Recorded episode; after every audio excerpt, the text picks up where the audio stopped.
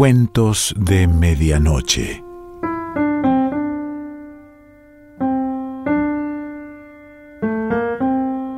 El cuento de hoy se titula El invencible sueño del coronel y pertenece a María Elena Hertner.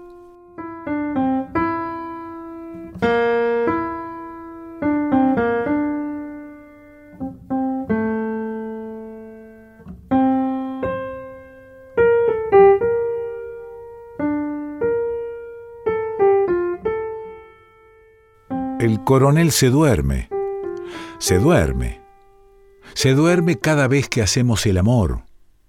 Su negra cabeza resbala en esa cavidad entre mi hombro y mi cuello, y sus párpados se cierran pesados, indolentes, cubriendo de arruguitas los ojos ambarinos, ocultando en ese sueño irresistible una pequeña esperanza maltratada.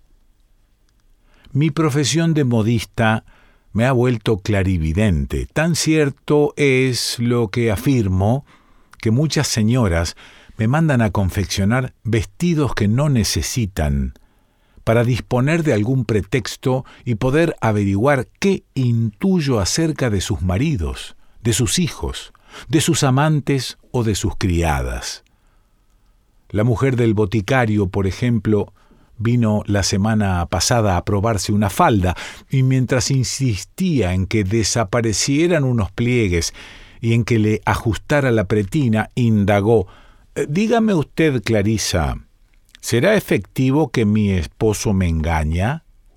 Señora Orfelinda, por Dios, suspiré, poniendo cara de idiota. ¿Cómo voy a saber yo esas cosas? Hijita, no se me haga la tonta que usted ve debajo del agua. Pero, ¿en qué se basa, señora Orfelinda, para sospechar que le es infiel? ¿En qué?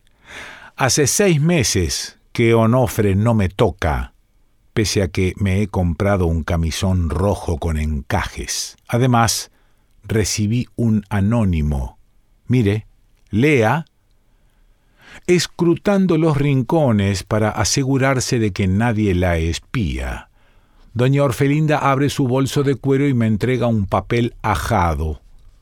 Con letra infantil, una mano desconocida ha escrito allí Estimada Orfelinda, si quiere cerciorarse de los amoríos de su cónyuge, acuda a la quinta del doctor Valverde cuando se celebran las sesiones de espiritismo y observe por la ventana la cabaña que da al estero.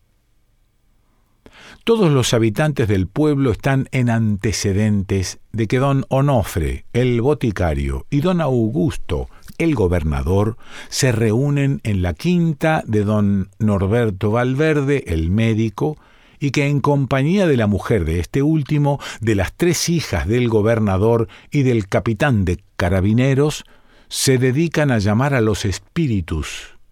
Sin embargo, la pequeña cabaña, que antiguamente albergaba a los cuidadores de la propiedad, ha permanecido por más de una década clausurada, y es un hecho insólito que a, alguien se le haya ocurrido atisbar por la ventana, más aún teniendo en cuenta que las sesiones de espiritismo se realizan a medianoche. Por otra parte, es comprensible que la pasión de don Onofre por doña Orfelinda disminuya al cabo de 18 años de matrimonio y que la aparición de la señora con su rolliza humanidad, liberada del corsé y envuelta en rojos encajes, no le resulte el más afrodisíaco de los manjares.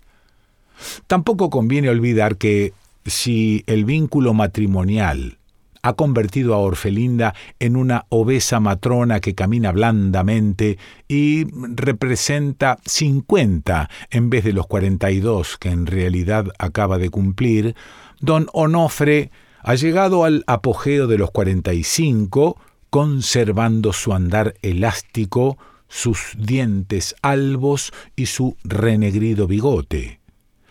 Estas consideraciones inducen a pensar que la traición del marido, aunque no disculpable, sería más que posible. Y bien, ¿qué opina, Clarisa? Me apremia la agitada señora. Sonrío. Si le interesa descubrir la verdad, haga lo que le proponen en el anónimo. Ah, eso significa que usted está de acuerdo en que el muy canalla me es infiel. No, no, yo no he dicho nada. Ni una palabra más. Iré. Iré hoy mismo. Tenga cuidado al empinarse para alcanzar la ventana. Puede tropezarse y caer al estero. Le recomiendo. Pero ella no escucha se ha precipitado hacia la puerta y corre desalada, sin reparar siquiera en que lleva la falda apenas hilvanada alrededor de sus voluminosas caderas. Me atribuyen un sentido casi profético y empiezan a darme fama de hechicera. No obstante, no consigo adivinar por qué mi coronel se duerme en mis brazos cada tarde lógicamente despierta pronto y su ardor renace, pues él encara el amor igual que si se hallara en las trincheras, y no ataca una vez, sino muchas, con renovado brío. Sí, en este mullido campo de batalla, con iniciales bordadas sobre el blanco lienzo, con un almohadón de plumas supliendo el casco guerrero, en medio de las tibias frazadas hiladas por la tía Eudosia y los cuatro pilares de bronce reluciente, él recurre a sus tácticas más infalibles, hace despliegue de sus armas digno de las fiestas patrias, se desplaza de la retaguardia a la vanguardia y es el vencedor, el héroe que probablemente ha ansiado ser en una quimérica guerra en la que ha tenido el honor de participar. Sin embargo, en el instante en que los clarines tocan a retirada, anunciando una breve tregua, mi coronel se derrumba agredido por un sueño incontenible. Un sueño que lo hiere más de lo que podrían hacerlo esas balas, granadas o sables enemigos que no han osado rasguñar su piel. Y yo permanezco contemplando la oscuridad, que es un mar sin olas, en el que mi lecho se mece, semejante a un bajel con el velamen desplegado, sin horizonte y sin puerto en el cual recalar un día. Y oigo las campanas de la parroquia que dan el Angelus al otro lado de la plaza, y evoco a las viejas que se santiguan y a las jovencitas que se pasean sonriéndole a los muchachos, y me digo a mí misma, Clarisa, niña, ¿no estarás desperdiciando tu vida? Ay, si mi coronel supiera las dudas y los temores que me acometen mientras él duerme, se arrancaría las pestañas, ingeriría drogas, inventaría algún remedio audaz que lo mantuvieran despierto, porque todos mis pesares brotan como legión de demonios y brujas, cerca de esa respiración calmada, de esos labios húmedos levemente abiertos, del color de la sangre, y los huesos quietos de mi bello y durmiente coronel brujas y demonios emergen de las cuatro esquinas de mi dormitorio y cuchichean. Claricita, buenas tardes. Buenas noches, Claricita, te sientes muy sola. Pobre Clarisa. El coronel no es demasiado conversador y el amor no se ha hecho para conversar, ¿no es así? Para charlar él dispone de mucha gente, de su mujer, su ordenanza, sus hijos que salieron mal en los exámenes, docenas de camaradas, el teniente que le sirve de ayudante y el capellán. Sería un estúpido si viniera a encerrarse en tu cuarto para gastar el tiempo en palabras. Pero a ti te gustaría intercambiar ideas, por supuesto. Eres ingenua, romántica, como el común de las modistas provincianas. ¿Te gustaría ovillar recuerdos de un pasado común y sobre todo hilar proyectos para un futuro dichoso? Qué ridícula eres, Clarisa. ¿No comprendes que entre el coronel y tú no existe el pasado, ni menos el futuro? Junto a su mujer él rememora el infeliz período de noviazgo. Se enternece reviviendo la mañana en que el hijo mayor aprendió a dar pasitos y el menor enfermó de escarlatina. Hablar del porvenir, del día que jubile con el grado de general y se retire a vivir en una playa lejana, a la sombra de un huerto, a reposar sentado en un escaño, a envejecer en paz, rodeado de nietos. Tú no figuras ni en el antes ni en el más tarde, únicamente aquí, en este presente estrecho. No existe lugar para ti en las fechas que destaca el santoral, ni en las festividades privadas, aquellas que se celebran en familia con champaña y tortas. Tampoco tienes cabida dentro de las situaciones dramáticas, los peligros, los dolores y hasta la muerte del coronel te rechazan. Piensa, si estallara esa guerra que él tanto anhela, y que para su desgracia nunca se aproximará a nuestras costas, tu coronel partiría con una fotografía de su esposa y de sus hijitos en el bolsillo, reteniendo la última mirada de ella. Oye bien, de ella, y no tuya. Y cuando las tropas del invasor lo aprendieran y lo sometieran a juicio militar y lo arrastrasen al paredón, la carta de despedida que dejaría estaría también dirigida a ella. Afortunadamente para ti, esa guerra es una niña coqueta que atrae al coronel y se le escapa, burlándose de sus ímpetus de soldado. Pero ello no te autoriza a descansar tranquila. El coronel puede fallecer de una caída a caballo de fiebres ondulantes durante una misión oficial en países tropicales, de un síncope cardíaco si continúa aumentando de peso, o de pulmonía, por ser demasiado vanidoso y creer que todavía tiene veinte años y no cambiarse las botas empapadas por la lluvia, y en esa triste circunstancia, ¿qué harás? Desdichada Clarisa, llorarás, sí, naturalmente, pero deberás guardarte tus lágrimas. ¿En qué sociedad bien constituida se ha visto que la modista del pueblo se cubra de crespones y camine lanzando gemidos tras el cortejo fúnebre del coronel del regimiento?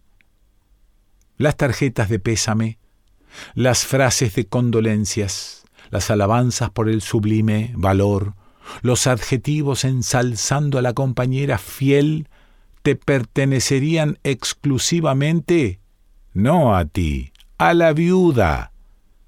Nadie sabrá que el coronel te juraba amor eterno y que su galoneada guerrera colgaba del respaldo de tu silla en tu habitación, ni que sus calcetines quedaban tirados al lado de tus medias. Tal vez lo sepa el capellán, porque si el cielo le concede esa gracia, el coronel podrá arrepentirse de haberte amado y logrará la absolución de sus faltas. Pero el capellán habrá de guardar el secreto de confesión, lo cual le impedirá consolarte. Los demonios y las brujas siguen torturándome y de repente mi coronel abre los ojos. ¡Ah! Parece que me quedé dormido, exclama, desperezándose y asombrado me interroga ¿Qué pasa, preciosa? ¿Estabas llorando? Creo que si mi coronel no se durmiera, mi existencia cambiaría, y que si la facultad de vislumbrar cosas secretas me ayudara a desentrañar la clave de su sueño, yo impediría que éste arruine mi destino. Lo malo es que el don de la adivinación me ha sido concedido solo en beneficio de terceros, y no en el mío propio. Aunque no sé si mis consejos son verdaderamente útiles, para quienes los ponen en práctica.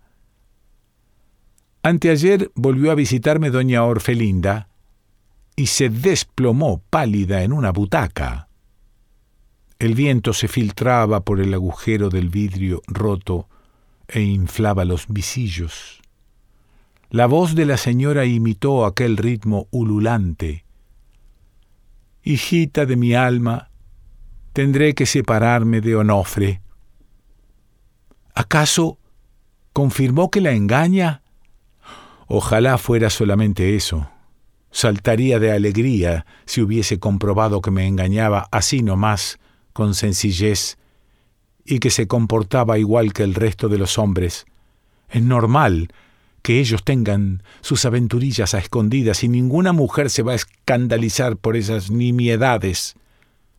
Entonces, Clarisa, lo que acontece es espantoso. Es calofriante. Onofre es la encarnación de Satanás, la bestia apocalíptica a la que se refieren las escrituras. Señora Orfelinda, usted exagera. No, no, hija mía. ¿Quiere saber de quién es el amante mi marido? De un fantasma. ¿Qué? Lo que oye. Es imposible. Los fantasmas no se ven, no se tocan, son inmateriales, blanduchos. Este es de los más visibles y tangible. Envié al dependiente de la botica y le hice apostarse frente a la ventana de la cabañita. Ahí presenció la escena. Santo Dios. Temblando el muchacho me informó que había sorprendido a Onofre saliendo de la casa del doctor Valverde y una especie de sombra blanca lo seguía. Después lo vio abrazar a esa sombra, o sea, al espíritu, y arrastrarlo hacia la cabaña, y allí... Me horroriza imaginarlo. Prosiga, por favor. El monstruo de mi marido desvistió al fantasma, o mejor dicho, a la fantasma, porque se trataba de un espíritu femenino y bastante agraciado, según el dependiente. Claro es que yo desconfío del juicio de ese pobre chico ignorante. No puede haberla desvestido, señora Orfelinda. Los fantasmas no usan ropa. Bueno, le quitó el manto o la mortaja y supongo que lo demás no necesito describírselo. Doña Orfelinda se despidió y fue por la calle principal deteniendo a los vecinos, participándoles los macabros amores de don Onofre. Entró en la barbería, en la tienda de abarrotes, en la zapatería y en la oficina de correos, imponiendo a cuantos deseaban oírla de la lamentable historia. Llegó, hasta las puertas de la iglesia y, rodeada por las hijas de María, estuvo gritando su drama a los cuatro vientos.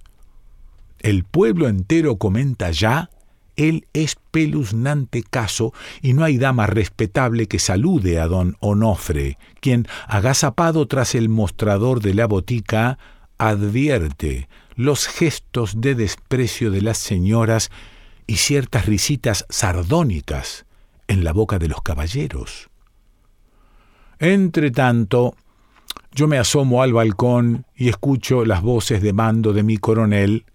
Desde el patio del cuartel vienen a mi encuentro, rebotando por las aceras empedradas, bajo los tilos que la brisa despeina. ¿Qué irá a ser de mí el día en que esas voces sonoras se acallen? La enfermedad y la muerte no son las únicas amenazas que me congojan. Puede suceder que, eh, cuando menos lo piense, destinen al coronel a otra guarnición y no lo vea más.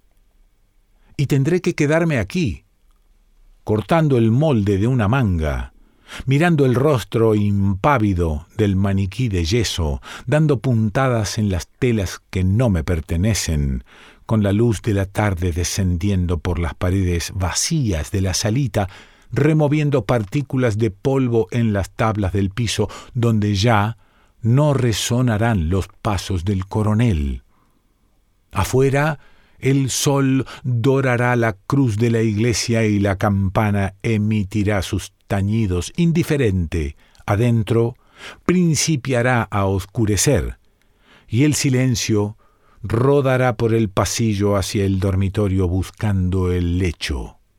Y será inútil que yo coloque un tango en el gramófono, que me ponga a dar vueltas por la habitación o que saque la lengua delante del espejo y me ría de las muecas de esa tonta que se dibuja allí.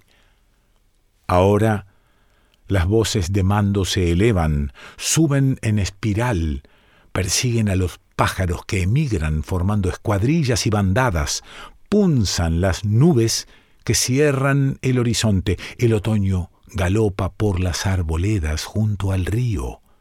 Atención, firme, de frente marchen.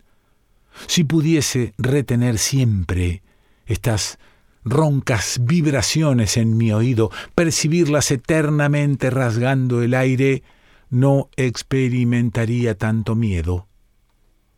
Hoy, a eso de las cinco de la tarde, apareció la esposa del capitán de carabineros a contarme que doña Orfelinda está furiosa conmigo. Se esclareció el misterio de los amoríos de don Onofre. Acaba de fugarse con Magalí, una de las tres hijas del gobernador. No existía tal fantasma, me dijo la mujer del capitán. La pícara Magalí en connivencia con sus hermanas, se disfrazaba con una sábana para que los asistentes a las sesiones de espiritismo creyeran que era la materialización del espíritu de Ana Bolena, y añadió, encogiéndose de hombros, vaya una a saber quién era la tal Ana Bolena.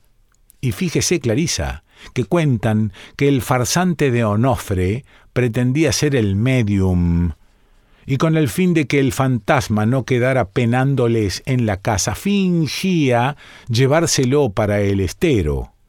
¿Qué estero ni qué cuentos de hadas? Pues, Claricita, los dos iban a encerrarse en la cabaña, noche a noche. Y así habrían continuado riéndose de los peces de colores, si la pobrecita de la orfelinda no hubiera recibido aquel anónimo y armando el tremendo lío. Fue una tontería muy grande la que cometió la orfelinda, porque si se quedaba callada, Onofre seguiría acostándose con su fantasma y conservando su hogar. Pero se les terminó el espiritismo, y a este paso también va a tener que cerrar la botica, pero prefirió largarse con la chiquilla a vivir su vida. Lo peor es que nada podría hacer el gobernador puesto que la Magalí es mayor de edad, y a la orfelinda ni los santos le devolverán a su marido. ¿Y por qué se ha enojado conmigo? Ay, Clarisa, trate de comprenderla. Dice que usted, que es tan adivina, debería haberle avisado que el fantasma era la Magalí, porque de sospecharlo otro gallo cantaría mi clarividencia ha fallado, y en vano intentaré descifrar las causas del invencible sueño de mi coronel. Si, para mi pesar, él me abandona, ya sea por culpa de las fiebres ondulantes, de las botas empapadas, del cambio de guarnición, o porque una compañía de teatro pasa por el pueblo, lloraré mi soledad irremediable, sin pasado, sin futuro, sin hijos, sin evocaciones, y envejeceré cerca del gramófono apagado, hilvanando vestidos ajenos, dialogando con el impasible maniquí, oyendo las voces de mando de desconocidos militares en el patio del cuartel, respirando la atmósfera congelada de otros otoños y otros inviernos, enterándome de los nuevos amoríos de las generaciones nuevas, contemplando atardeceres en el campanario, aleteos de insectos en torno a mi lámpara, el florecer de los ciruelos y el resecarse de las higueras, el ágil vuelo de las semillas de cardos. Las cortinas, tejidas a bolillo, obra de arte de la tía Eudosia, se desteñirán caldeadas por el sol, mordidas por el polvo del camino, humedecidas por la lluvia que salta a través del vidrio roto. Solamente en mi cama, escoltada por los cuatro pilares de bronce ya opacos, recordaré aquellos atardeceres de mis treinta años y la guerrera de él, con los galones relumbrando en la semipenumbra. Repetiré entonces, monótonamente, con el tono en que se tararea una añeja melodía inolvidable. El coronel se dormía, se dormía, se dormía cada vez que hacíamos el amor.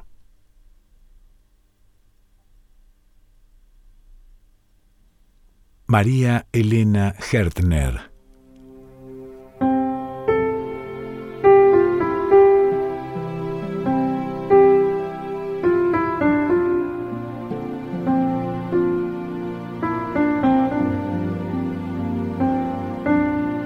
Cuentos de Medianoche.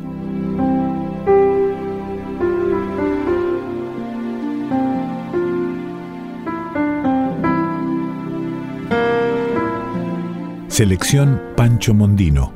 Idea y lectura Quique Pessoa.